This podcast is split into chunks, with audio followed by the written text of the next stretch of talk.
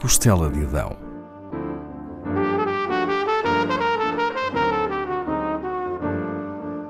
Com Paula Castelar.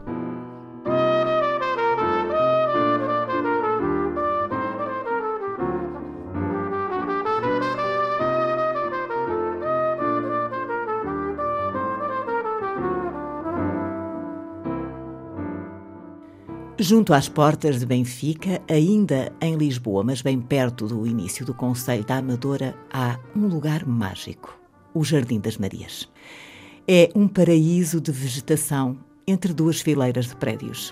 Fica num bairro onde o número de edifícios para abrigar milhares de famílias se multiplicou incessantemente ao longo de quatro décadas a partir dos anos 50 do século XX.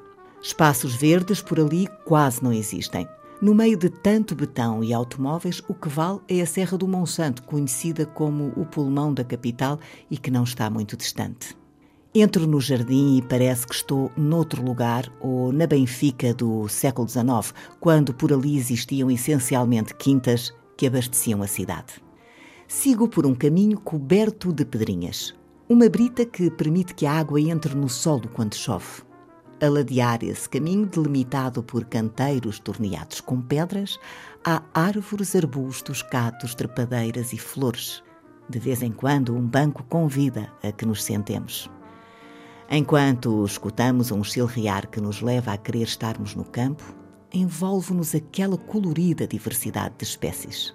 Umas autóctones, outras vindas de lugares distantes, algumas delas espontâneas, provavelmente transportadas por pássaros. Ando mais uma dezena de metros. Depois de passar por um lago de peixes coloridos, protegidos de predadores por uma rede, à altura da copa das árvores, lê-se O Jardim das Marias. Chama-se assim porque foi feito por um grupo de mulheres que partilhavam o nome Maria, embora se chamassem também Raquel, Ana, Adelaide, Manuela e Filipas, pois eram duas inicialmente. Para conhecer melhor a história daquele lugar, procuro uma das Marias. Depois de perguntar nas redondezas, consigo encontrar Filipa, que satisfaz algumas dúvidas que trago.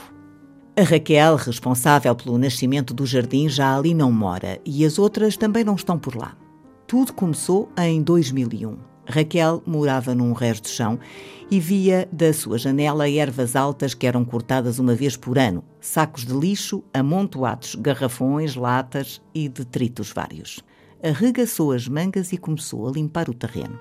Algumas vizinhas interessaram-se pelo que estava a fazer e Raquel desafiou-as a juntarem-se a ela para, em conjunto, fazerem um jardim. Primeiro limparam. Foi uma tarefa árdua, havia muito lixo. Depois começaram a cavar.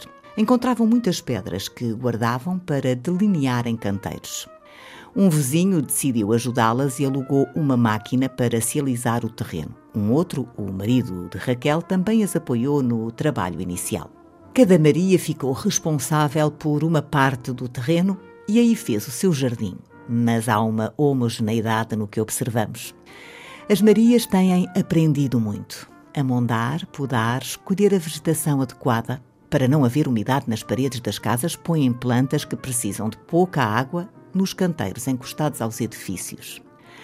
Algumas gostam de trabalhar juntas, de ouvir opiniões antes de decidir o que plantar ou como enfeitar um determinado recanto. Há estatuetas, algumas casinhas feitas com pedras e dois lagos.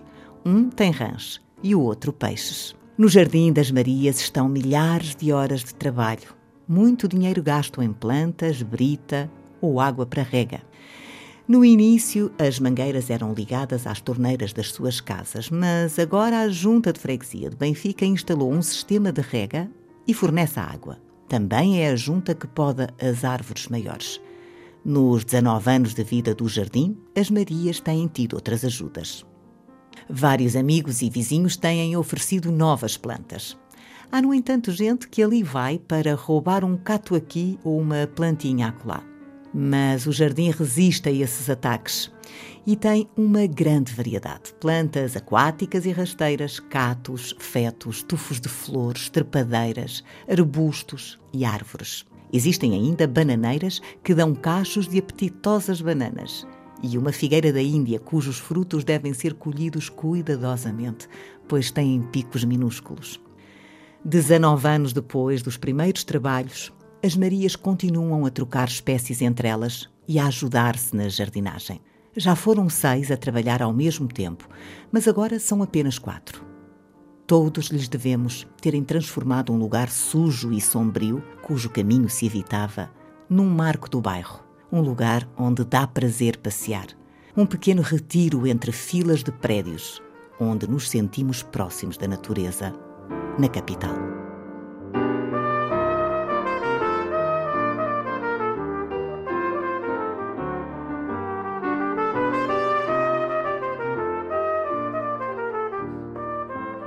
Da Costela de Adão, com Paula Castelar.